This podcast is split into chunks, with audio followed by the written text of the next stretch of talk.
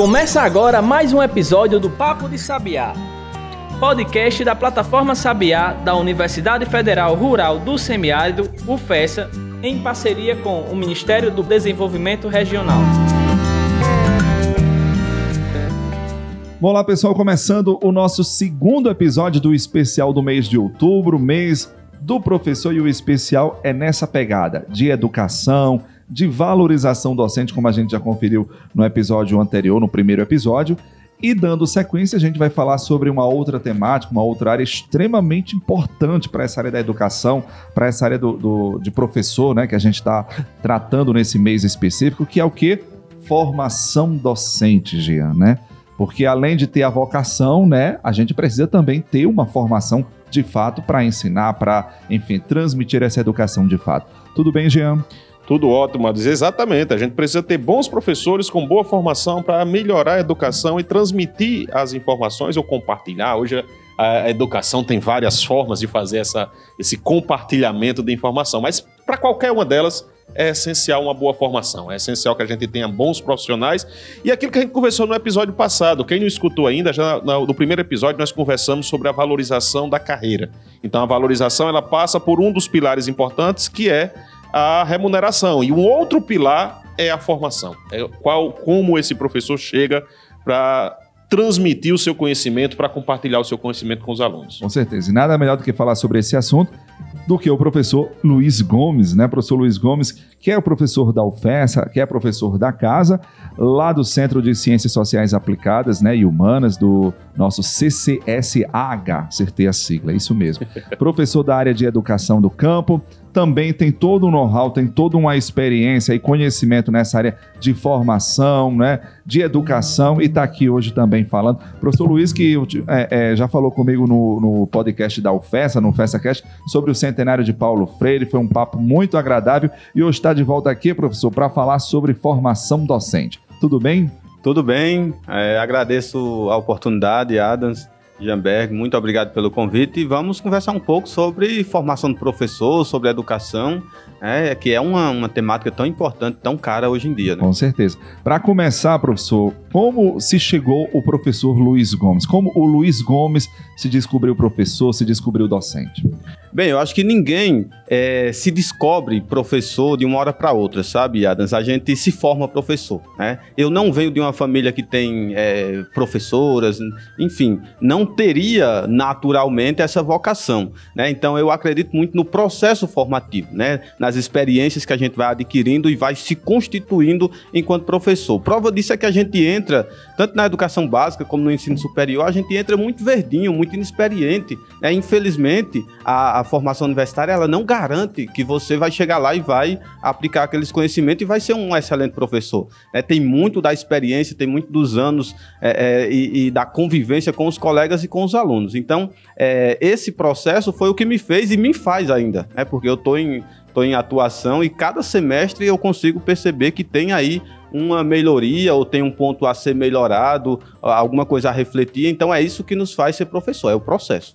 No caso, você, a sua formação é nessa área da pedagogia, é numa outra área da licenciatura. Explica aí pra gente como foi a sua trajetória até chegar ao, ao, Luiz Gomes que a gente conhece hoje? Bem, a minha formação é na pedagogia. Eu sou da, da pedagogia com mestrado, do, especialização e mestrado doutorado, tudo na educação. Então, minha caminhada, Adams, já é sempre na, na escola.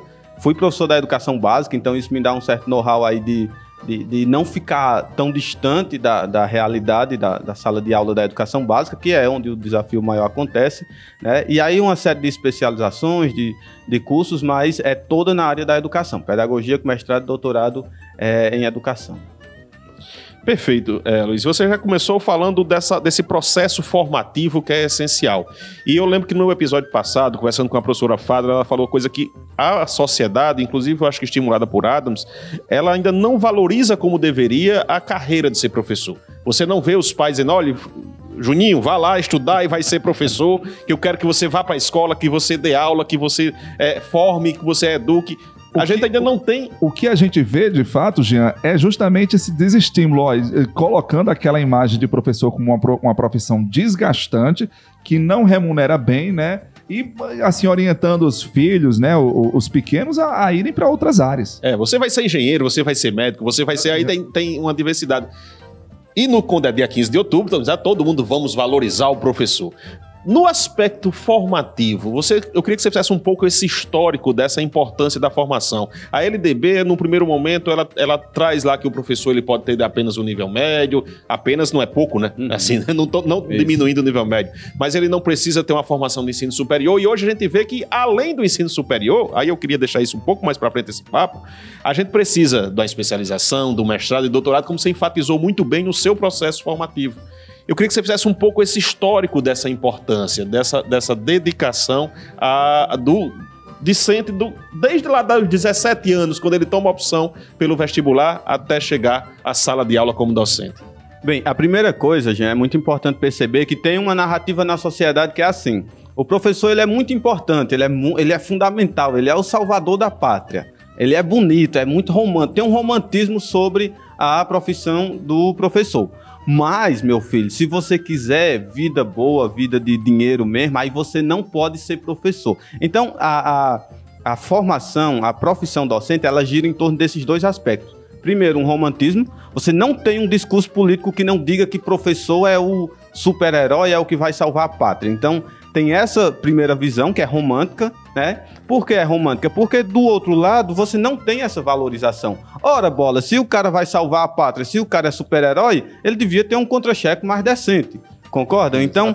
É, então, vê só, tem essa, essa do romantismo e, por outro, uma precarização. Gente. Quando a gente fala de formação do professor, infelizmente a gente ainda precisa falar de precarização. É uma profissão que, quando comparada às outras de nível superior, ganha menos. Né? Então, o professor ganha menos que o veterinário, menos que o dentista, menos que o psicólogo, enfim, profissionais que também têm o nível superior. Então, esse, esse aspecto da formação do professor a gente encontra na história. Né? A gente já até conversou algumas coisas de que a história da formação do professor ela é muito baseada na família, na, na, na tia. Né? Por isso que as crianças chamam os professores de tia, porque a, na origem disso é a tia, é a família, é a amiga, é alguém, e, e quase sempre a mulher, né? A, a mulher. Então, tem esse processo de desvalorização, porque quem é da família não ensina por dinheiro. Quem é das famílias ensina, quem é tia ensina por qualquer coisa. Né? Então, você tem aí essa história que vai se alongando, depois vai passar por uma série de,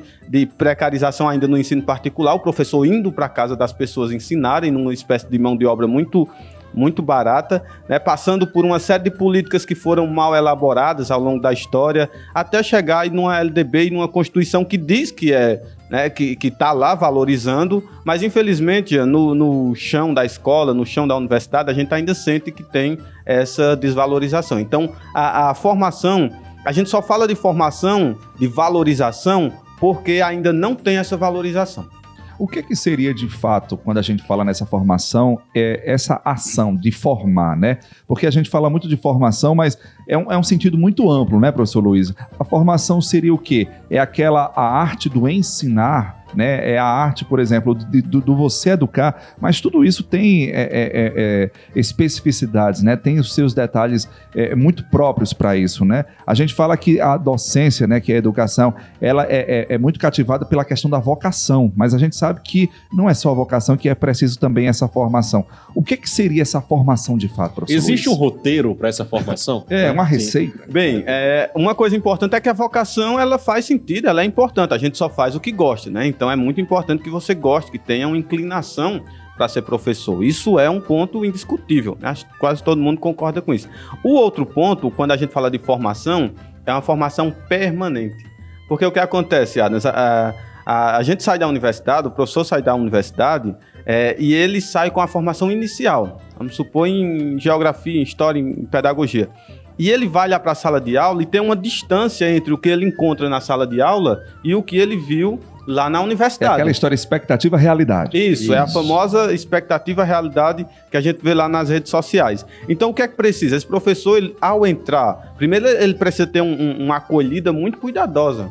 Porque esse, ele não é professor, essa é a questão. Quando chega o novo professor, vamos supor, chegou o professor Jean, recém-aprovado num concurso. Jean nunca passou numa sala de aula, Mas a escola, a, a, o ambiente acadêmico recebe como novo professor. Então, a partir dali, ele já é professor. Só que, intimamente, ele não é professor, ele está meio perdido nesse, nesse momento. Então, o que é que precisa? Uma acolhida muito séria das universidades, das escolas, e depois a formação permanente. O que é isso?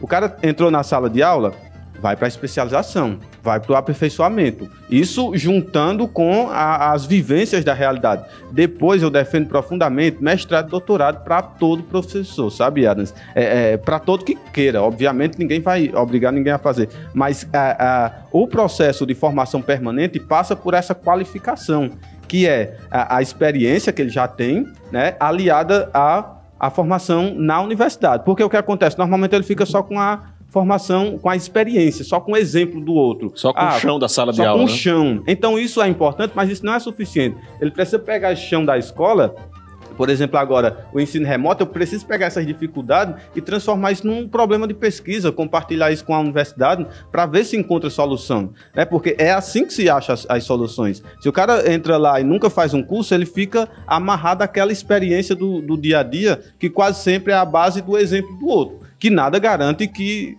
que é o melhor. Ele se estagna, né? Não evolui. Isso. Então, daí a necessidade de, dessa constante formação, que nem o professor Luiz fala, como uma estratégia mesmo da sua evolução como pessoa, como profissional, Jean, e também para fazer a, o sentido da, da educação ela evoluir de uma forma mais global. Exatamente. é isso que a gente precisa, né? Exatamente. né? Às vezes a gente encara aqueles professores que são meio resistentes. Por exemplo, a gente está agora nesse período de pandemia, tem essa, essa necessidade do ensino remoto e tal, e alguns são resistentes demais, né? Esse, a esse processo de, de, de, de aulas remotas, de aulas virtuais e tal. Mas assim, no momento que a pessoa ela se bloqueia disso, ela meio que trava todo o processo, né? Então é, é preciso ter essa maturidade nós, mesmo para enxergar. Nós temos dois aspectos importantes relacionados a isso. É um é o que você está apontando, Ada, essa resistência do próprio professor, do próprio docente em continuar se aperfeiçoando, em continuar estudando e continuar melhorando. Tem quem nunca teve aquela figura do professor, hoje não usa mais, né? Mas aquela transparência, como usava antigamente, amarelada, que ele usava a mesma transparência há 10 anos, ou mais do que isso, para dar aquela mesma aula todo semestre, isso. todo ano, Eu já tive professores, Jean, você falando aí que ele é, é, elaborou prova uma vez e nunca se dava ao trabalho de atualizar as suas provas, né? Para você ver como ele parou no tempo. Exatamente. É, vamos, vamos atualizar um pouco, depois vai dizer que a gente é cringe, né? Ainda falando de é. transparência. É, geração milênio. sabe o que é, o que é transparência. É... Bem, mas então, aí tem uma Você questão... usa o mesmo Sim. slide. E tem o um segundo aspecto, Luiz, só para concluir, certo. que é a oferta, que eu queria que você falasse um pouco sobre isso. Como é que está hoje essa oferta de formação continuada? A gente tem bons, boas referências do país hoje, ou mesmo mais próximo aqui da gente, regionalmente falando, ou hoje a gente tem que correr atrás mesmo dessa formação remota para o professor, que apareceu nos, nos, últimos dois anos aí, principalmente depois da pandemia, como um boom da uhum. formação remota? Bem, a gente tem é, duas vertentes, né? A gente tem muito professor correndo por conta própria, né? E a gente tem ofertas de, de formação, né? O que é que acontece? É, o Adams traz uma coisa muito importante que tem uma resistência aí na, na parte da formação, é, por exemplo, quando chegou a pandemia, essa coisa caiu no colo dos professores e quebrou a resistência de muita gente, porque já havia, já vinha um processo aí de modernização, de tecnologias digitais é, é, muito forte. E muita gente resistia à educação à distância, é prova disso. Né? E de repente, quando o ensino remoto apareceu como única opção naquele momento terrível que a gente teve que, que encarar, as pessoas tiveram que de alguma forma se mexer e era difícil, as pessoas erravam as coisas do, do do MIT e era bem complicado, mas esse processo foi importante. Foi, eu, eu acredito, Adams, que foi um processo muito importante. É, é, a gente tem hoje, passou pós-pandemia, a gente tem uma outra realidade, pelo menos do ponto de vista da tecnologia. É, com todos os percalços, a gente é, teve que lidar com isso na marra. Né? Então, a, a, parte da escola, a parte da universidade, a formação do professor, hoje não se fala disso sem falar das tecnologias digitais. É, mas o que é que acontece? Essa coisa ficou, de certa forma, meio solta. Cabia a cada professor meio que ir atrás. E eu fui lá e fiz um curso e fui na internet ver como funcionava isso. É, apareceu muitos cursos pagos, né? Um mercado que surgiu com muita efervescência. Mas qual é o ideal? O ideal era que tivesse aí uma política pública permanente também, né, que não só para dar conta de apagar esse incêndio que foi a pandemia, mas que depois da pandemia permaneça o, o, a formação para tecnologias, só um exemplo, né, para as tecnologias, porque essa tecnologia ela vai muito rápido, então, e a educação historicamente ela é lenta, então para a educação acompanhar a tecnologia, ela vai precisar de uma formação a cada ano muito muito rápida. Então, quer dizer, a gente está num momento que a gente precisa definitivamente dar um salto na educação e na formação, mas precisa que alguém assuma isso. Quem? A esfera pública, né? Exatamente. Principalmente a esfera pública, porque a gente está falando, como iniciamos, de professores que têm um baixo salário, então sempre que o cara vai lá tirar o dinheiro para pagar um curso, ele está sendo, né, é, tá precarizando ainda mais, não É. está sendo prejudicado porque está se formando, mas está tirando de onde já não tem muita coisa. Então cabe às políticas públicas, né, os governos estaduais, municipais, federais, organizar uma política pública para garantir que essa formação continue. E quando cada um faz por conta própria, você acaba tendo uma falta de uniformidade muito grande, uma falta de política. Eu vou ter na matemática um professor que se preparou, pegando a escola como exemplo, mas eu tenho na geografia, na história, só em outra disciplina, aquele professor que não, não se preparou. Então você vai ter uma formação deficiente em algumas áreas, ou no mínimo não uniformizada, E- não, não, não no mesmo patamar. Isso sem falar, Jean, que você também vai acentuar as discrepâncias que a gente tem em termos de, de nação, né? A gente é um país continental. E você fazendo isso, como o professor falou, vai ter essa falta de uniformidade, de padronização, e você vai acentuar essas discrepâncias que a gente vem. Por exemplo, a educação, sei lá, a formação, melhor dizendo, do Nordeste está num patamar, a formação do Sudeste está em outra, a formação do Sul está em outro. Ou seja, a gente sempre vai ter essas discrepâncias em que você falou de áreas de conhecimento também, geograficamente falando. Só um exemplo, Adams. Quem inventou o ensino remoto? Porque de uma hora para outra pareceu que o ensino remoto era a única solução. O ensino remoto vem do sul. Né? As primeiras, aliás, inicia na Europa, já tinha isso lá, e depois as universidades do sul e sudeste tomam a, a iniciativa de fazer isso. E isso vem aqui para as nossas universidades como solução única e a gente implementa. né? Então, quer dizer, essas coisas não são aleatórias, essas coisas vêm de um, de um determinado lugar. Então, daí a importância desse, desse aspecto que você toca. É muito importante que tenha, é, que não fique solto, que não fique cada um fazendo a sua parte, porque, infelizmente, desse jeito a gente não constitui um- um- uma coisa homogênea. A gente precisa de uma formação que dê conta das universidades, tanto daqui do Nordeste, né? Porque isso chegou aqui com outra realidade, aí os alunos de zona rural, que é a nossa realidade, é, de municípios muito pequenos, que a internet não funciona. Então, você pensa uma formação é, para a Universidade Grande de São Paulo e depois pensa para cá. É obviamente inviável. Tem que pensar essa, essa formação dentro de, do dentro de uma globalidade, obviamente, mas respeitando os contextos. É verdade. A gente tem que pensar global, mas agir também de certa forma local, né? Vendo aí as peculiaridades de cada região. Bom, hoje a gente está falando nesse segundo especial com o professor Luiz Gomes sobre formação docente, sobre formação de professor. Vamos já uma pausa aqui no nosso episódio, daqui a pouco a gente volta. Pensou em vitrine tecnológica? Acesse plataformasabiá.com. Quer ficar por dentro de editais de inovação e empreendedorismo? É plataformasabiá.com. Agora, se você quer saber de cursos de capacitação, o endereço é plataformasabiá.com. Para o pesquisador, gestor e empreendedor moderno, o caminho é um só: plataformasabiá.com. Acesse agora mesmo e baixe nosso aplicativo.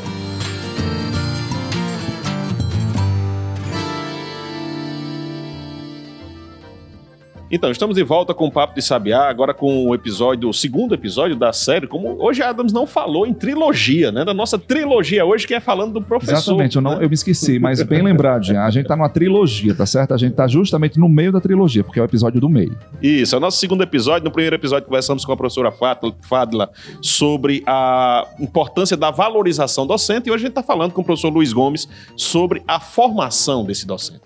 Luiz, eu tenho acompanhado o seu trabalho nas redes sociais, especialmente no Instagram, que é o que eu uso com mais frequência, é, e tenho visto que você tem um, um trabalho de incentivo muito grande, e você falou isso no início do, do bloco passado, de que o professor faça mestrado, faça doutorado, ele tem uma formação vertical. Né? Ele, além dessa formação continuada, que eu chamo de horizontal, ele também tem uma formação vertical. Como é que está essa procura hoje? O nosso professor lá que está na escola pública, que está em essa formação para o ensino médio, ele tem procurado fazer o seu mestrado, o seu doutorado? Já, essa é uma questão muito importante, porque é outro aspecto, não tem como fugir da formação, é outro aspecto que falta política pública. Então os professores eles vão procurar por conta própria. Cai na mesma questão, né? Por quê? Deixa eu só lhe contar como é que funciona isso. O professor hoje da educação básica, ele não tem o menor incentivo para fazer um mestrado. O professor está lá, tem um, tem um objeto de estudo bacana, ele não tem o menor incentivo para fazer um mestrado. Qual é a prova disso? A prova disso é que ele, é, quando ele passa no mestrado, ele não consegue uma licença com facilidade. É uma luta, é uma peleja enorme para ele conseguir gozar de uma licença para ir fazer o mestrado. Em muitos casos não consegue a licença de jeito de nenhum. Jeito, né? Em muitos casos não consegue, né? Não cons simplesmente não consegue. Termina trabalhando, fazendo acordo ali com a direção, com, enfim.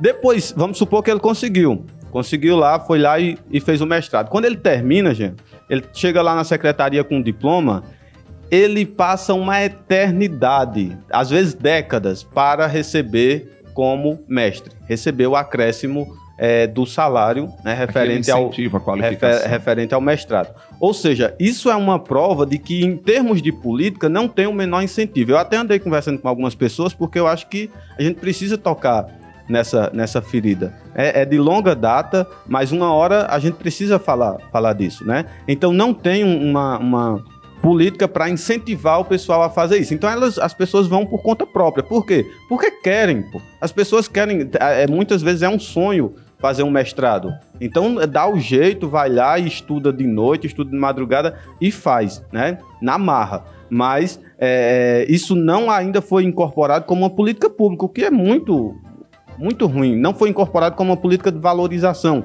Por quê? Veja só, hoje no Brasil os doutores estão em média de é, 2%, de 2% a gente tem de, de doutores, né? É, em países desenvolvidos chega a 6, 8, até 10, aqueles mais top, né? Isso é um ganho muito significativo para a educação. É formação, não é só porque a pessoa vai lá e agora tem um título, é porque ela sabia de uma coisa e ela largou o conhecimento, ela vai poder dar uma aula melhor. Ela... E, e tem um detalhe importante, não é para fazer mestrado e ir embora da escola né? Uhum. fazer doutorado e ir embora da escola. A minha perspectiva, gente, é que as pessoas façam mestrado e doutorado e permaneçam na escola, porque é onde precisa de professores com mestrado e doutorado, é, é nas escolas, é, é, onde essas pessoas podem fazer um, um trabalho bom. Mas infelizmente é contraditório. Quando a pessoa faz o mestrado e doutorado, ela vai embora da escola. Exatamente. Há uma fuga de cérebro grande, né? E a gente vê isso não só nas escolas aí da, da educação básica, professor Luiz, mas em todos os níveis né, da, da educação. Porque o que a gente está assistindo hoje de fuga de cérebros de pesquisadores, né? Inclusive eu estava assistindo, acompanhando uma matéria de um pesquisador dessa área de meteorologia, Jean. Ele fez todo o processo aqui, o, o Estado, né? O, o, o, país investiu nele, na formação dele, é, na graduação, mestrado, especialização, doutorado, enfim, tudo ele é um, um, pesquisador de ponta e agora está indo embora. Por quê? Porque não encontrou a, a, a chance de continuar, de, de, ter a sua pesquisa de fato sendo empregada aqui, aí vai embora, vai para os Estados Unidos, né? O que é uma grande pena, né? É, é, para a pesquisa, para a ciência brasileira de uma forma em geral o que corrobora com o que o professor Luiz está falando, né? Assim, é, essa falta de incentivo, de verticalização, de aprofundamento, de você estudar. Mas o que é um mestrado e um doutorado? É você aprofundar o seu conhecimento, é você ampliar a sua capacidade de transmissão ou de compartilhamento de conhecimento com seus discentes. Na hora que esse professor faz o mestrado, faz o doutorado, passa 10 anos para ter a valorização, para ter a mudança de letra, né? Que alguns, alguns estados, alguns Isso. municípios diz, ainda chamam de mudança de letra, você ir da categoria A para B, para C, para D, para D para E, etc. O que é que esse professor vai fazer? Primeiro concurso que tiver que exige o mestrado e ele já está apto, ele vai fazer e vai embora. Porque ele vai buscar a sua valorização pessoal. Ele tem a preocupação com a educação, mas ele também precisa de ter essa valorização pessoal. E eu queria que você falasse um pouco, Luiz, como é que está essa também. Eu perguntei sobre a oferta no, no, na horizontal, na formação continuada, e no mestrado e doutorado. A gente tem uma procura. Eu lembro que recentemente a CAPES fez um, um, uma priorização de algumas áreas, CAPES e CNPq. Uhum. E por incrível que pareça, a área das ciências sociais, ciências humanas, e a educação não era uma dessas áreas prioritárias. Priorizou-se engenharias, o agro, várias áreas do conhecimento, mas a educação, as ciências sociais, as ciências humanas não foram colocadas nessa política nacional de incentivo à pós-graduação como uma área prioritária. Qual é a sua opinião sobre isso e como é que está essa oferta de mestrados e doutorados hoje para os nossos professores que estão nos ouvindo? É, Jean, é muito interessante porque a gente tem aí né, é uma. Antes, antes era assim, né? Você é da área, você conhece muito bem. O pessoal das, das exatas, da biológica, enfim, é, só ia para o mestrado doutorado quando não tinha muita opção. Né? Quando não tinha muita opção, é, o engenheiro ia lá e fazia o, o mestrado, depois fazia o doutorado, enfim. Hoje, isso já tem uma outra perspectiva, né? É, a gente já tem muitos engenheiros, muitos médicos, muita gente caminhando para a área da para fazer mestrado e doutorado. Qual a perspectiva disso? Isso é fruto também de um novo olhar que coloca é, é, é, o desenvolvimento do conhecimento nesse patamar. Ou seja, o engenheiro com um mestrado e um doutorado é muito diferente de um engenheiro sem mestrado e doutorado, independente se ele vai para a sala de aula ou não, enfim. É, é, é, uma, é uma outra visão, é um outro incentivo é, é, um ganho de conhecimento, né? Então, por que que acontece isso? A, a, as, as, agências de fomento, CAPES, CNPq, elas têm interesse nisso. Então, essa área da tecnologia, por exemplo, tá, né, tá bombando nessa área. Por quê? Porque tem coisa vindo aí. As pesquisas, a, as pesquisas elas descobrem, elas trazem ganhos reais para as empresas, para quem é, financia, e em última instância para a sociedade. Qual é o outro, a outra ponta disso? É a formação do professor, né? Nesse ponto, a gente tem coisas mais em, migalhas, né? A gente não tem um incentivo, um incentivo assim no, no sentido da palavra, uma, uma política da CAPES chamando para isso, né? A gente continua com essa coisa de o professor ir lá, os programas... É, é, os programas de, da área das ciências sociais e humanas são aqueles que pontua menos, né? consequentemente tem menos bolsa, consequentemente os alunos entram e desistem mais. É, então a gente ainda tem uma discrepância entre áreas. É, infelizmente, na área que a gente mais precisa, ou talvez numa das que mais precisa, que é a área das ciências humanas, das ciências sociais, da educação como um todo, é, a gente não tem um incentivo, não tem um, um processo real que chame, uma chamada pública, por exemplo, para chamar pessoas que tenham é, para fazer mestrado e doutorado. A gente tem é, é, mestrados profissionais muito localizados, prof. letras, prof. gel, prof. história, é, é, enfim, e são profissionais, né, que já é uma coisa mais encolhida referente ao mestrado acadêmico. Então, assim, ainda tem entre as áreas essa grande discrepância. Uma inversão. Antes a gente tinha pouca procura é, nas exatas, nas engenharias, na, é, é, quando isso é percebido como um ganho, como isso uma, um, uma potência capaz de alavancar o processo de conhecimento e o ganho real do capital, isso ganha um incentivo, né? Como a educação, infelizmente, não gera um material, um bem concreto, um software,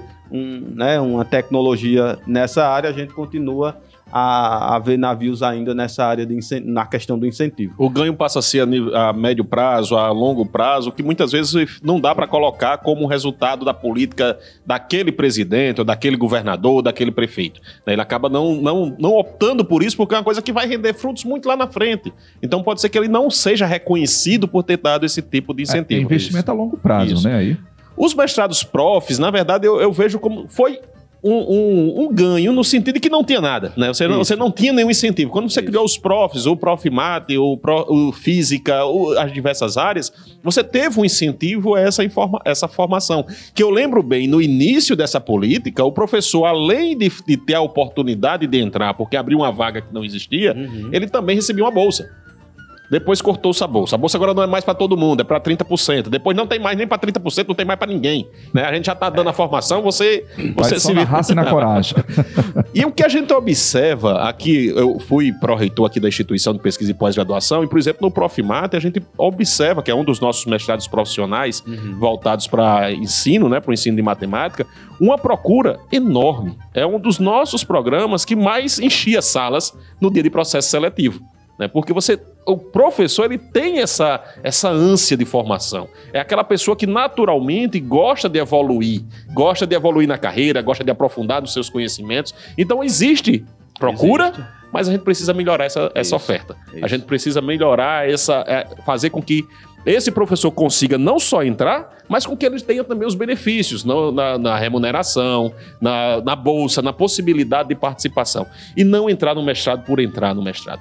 E aí eu pergunto toda essa, essa contextualização, como é que está a motivação do pessoal para fazer o mestrado? Como é que você tem, eu vejo lá que você é, compartilha algumas histórias de pessoas que uhum. conseguiram sucesso, que conseguiram entrar no mestrado. Como é que você percebe nesse seu contato, nessa sua missão, que você vem cumprindo, essa motivação das pessoas para entrar, no, dos professores para entrar no mestrado? Deixa eu só contextualizar essa pergunta também, Jean, complementar, na verdade, porque você também é um grande assíduo, entusiasta também dessas redes sociais e a gente acompanha o seu trabalho lá, Luiz.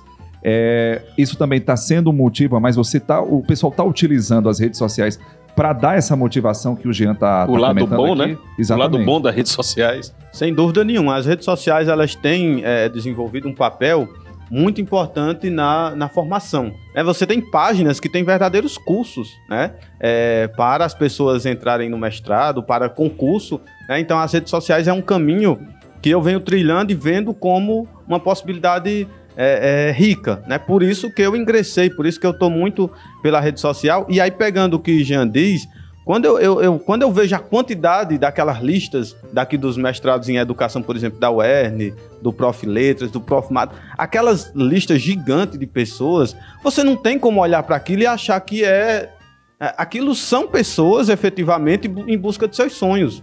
É, pessoas que estão muitas vezes individuais, porque o amigo foi vai e conversa aqui e está indo buscar. Né? É- é- então, assim, é uma demanda real, uma demanda abafada, né? profundamente abafada, não tem muito estudo, não tem muita é, coisa sobre isso. Você só tem o boom, que é a lista de inscrição, a coisa é, absurda.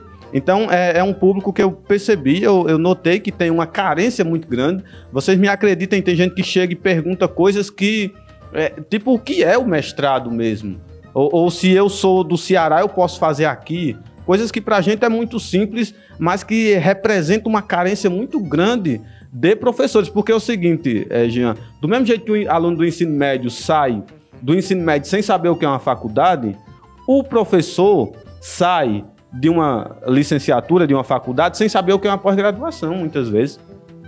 Sem saber, perguntando coisas ah, aparentemente Óbvias, absurdas, óbvias pra gente, né? Mas que representam uma carência. Então, assim, é, ver esse número, ver essa- essas listas, ver essa, essa demanda, é, me despertou a sair por aí, dando dar uma dica aqui. Às vezes, é, é, a pessoa precisa de, um, de uma coisa pequena, é, precisa de um incentivo. É, é porque, assim, o nosso país ele é rico em pessoas de dizer, de competir pelo pior, gente. Se você diz, eu tô com dor de cabeça, o outro diz, rapaz, eu tô desde ontem. Se você diz que é liso, que não tem dinheiro, o outro tá- tá pior. A gente tem uma competição pelo pior. A gente diz que minha escola é ruim, o outro diz que a minha é pior.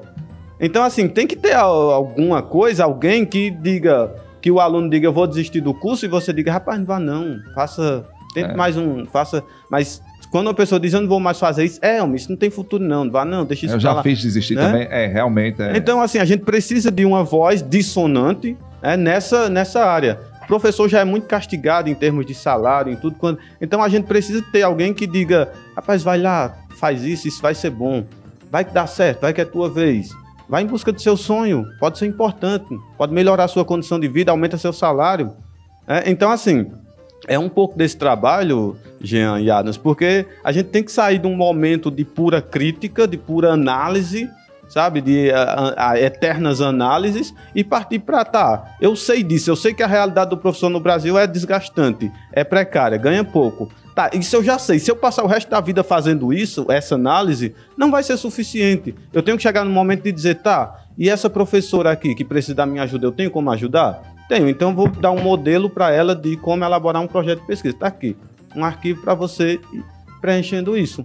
Não, é, não custa muito, não, dá, não me dá trabalho e eu posso contribuir com uma pessoa que depois chega é, aprovada sem saber como me pagar, sem saber como me agradecer, porque foi uma coisa que para ela era muito distante e que uma ação pequena resolveu a questão. Então, meus amigos, eu, eu acredito muito nisso. A gente precisa, sobretudo nesse, nesse período de Dia dos Professores, né, além de reconhecer que a realidade é dura, a gente precisa começar a olhar com mais cuidado para o outro, ver o, o colega. As escolas estão cheias disso, os professores estão doentes e o outro, em vez de dizer se cuide, tenha cuidado, faça isso, normalmente é, conta, Potencializa a conta uma história é. dez vezes pior. Então, Potencializa, dá bom- mais um monte de Isso. gatilho ali. É. E nesse contexto É de horrível. motivação, Luiz, você até, além das dicas, né, além do- da, da atuação nas redes sociais, você também escreveu um livro, né? Fala um pouco aí da gente, essa- qual a importância dessa motivação um, da sua obra. É, Jean, Vamos fazer o, o mechan, né? Vamos fazer a propaganda. o livro, assim, graças a Deus teve uma. Eu, eu fiz a publicação, já vendi todos, assim, foi uma coisa muito, muito bacana. É, só tem agora no site da editora, que é a editora é, CRV, lá de Curitiba, né? Mas o livro, ele é fruto de um momento é muito, muito especial, que é isso. É uma revisão da prática docente, porque eu acredito muito nisso também. Aquilo que vocês começaram dizendo, tem professor que é o mesmo plano de aula a vida toda. Minha gente, a partir de agora, com essa coisa que a gente já falou de tecnologia, cada semestre é uma loucura. Aquela prova que você fez nessa turma, nesse semestre, nada garante que ela vai funcionar nessa do outro. Esses alunos são totalmente diferentes. É, a gente brinca, ah, no meu tempo eu corria atrás de bolsa, eu dividi uma bolsa com outro colega. Hoje em dia os alunos têm bolsa. É outro tempo, é outra dinâmica, é outra. A gente tinha a sala de computador que tinha que dar o nome para acessar na, na universidade. Hoje, quase todos os alunos têm o seu notebook. A questão agora é como utilizar isso. Está muito mais no como do que no, no acesso. É, então, é, a, a, a, docência, a formação, o professor, ele nesse momento ele precisa passar por uma revisão assim de se pôr de cabeça para baixo mesmo, sabe, sacudir, e ver o que cai, porque é um momento difícil e foi nesse momento difícil que eu fiz essa revisão já. Aqui mesmo na UFES eu me percebi que eu precisava é, dar uma mexida. Eu estava muito, é, é, mesmo com muita luta de dizer que eu sou um professor crítico e de fato tenho uma formação nisso, mas você se pega necessitado de, de, de fazer essas mudanças. E aí eu ingressei nessa, nesse processo de mudança, né, é, conversando com os alunos, obviamente.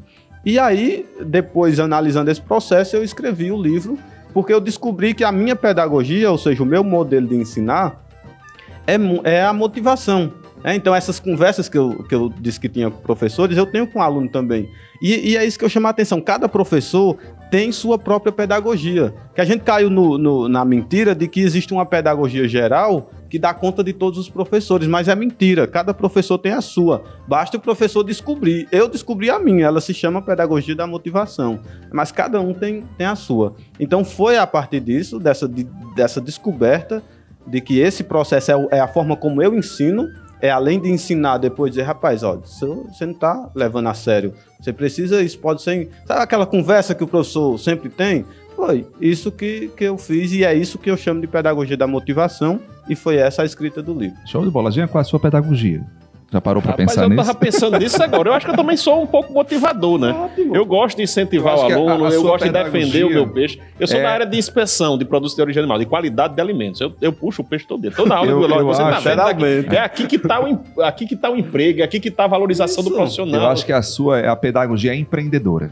É, é, é o, o que resta é cada professor. Tem gente que usa esporte, né? Que usa muito esporte. Então, esse cara é o do esporte. Tem gente que usa a arte, a música, o teatro, a, esse é o, o da arte. Tem gente que usa a, a, a, música, as histórias, contação de história. Tem gente que usa o empreendedorismo, a internet, jogos. Cada coisa dessa, cada inclinação que o professor tem, a forma como ele se sente melhor, é a forma que é a pedagogia dele. E não tem a mais certa, né? Não tem a mais. Não, é, é, é, a sua, é tem quantas, Tem quantas pedagogias, quantos forem, quantas forem necessárias. Não tem uma que cabe todo mundo. A gente só precisa, no caso, então, professor Luiz, combater aquela pedagogia depressiva, né? Aquela que o, o professor fala assim. Da enfim, perseguição. Exatamente. É, aí realmente é, aí a essa... gente precisa evoluir nesse sentido e, e buscar os caminhos mais, enfim, favoráveis para para alcançar a evolução na educação. Exatamente. Essa, essa pedagogia que, essa morte, essa pedagogia sem vida,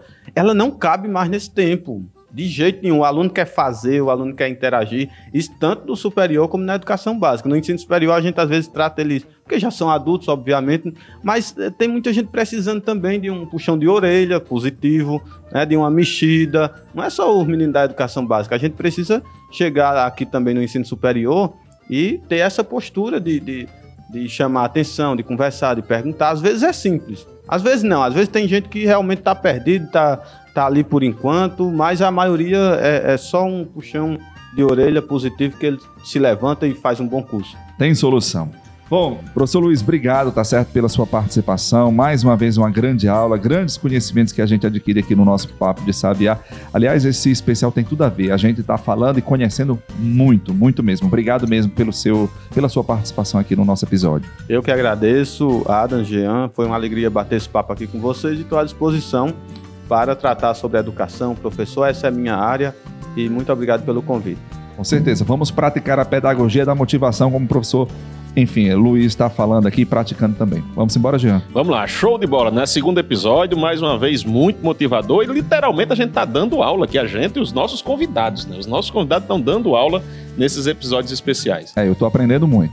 É isso, gente. Aproveita aí os nossos episódios, conheça, descubra, curta os nossos episódios, compartilhe também. A gente volta em breve com muito mais. Valeu, se cuidem, um grande abraço. Tchau, tchau. Você ouviu Papo de Sabiá podcast da plataforma e do Instituto Sabiá da Universidade Federal Rural do Semiárido, em parceria com o Ministério do Desenvolvimento Regional. Contribuir para este podcast, Diego Farias, na edição de áudio. Siga o nosso conteúdo nas redes arroba Plataforma Sabiá.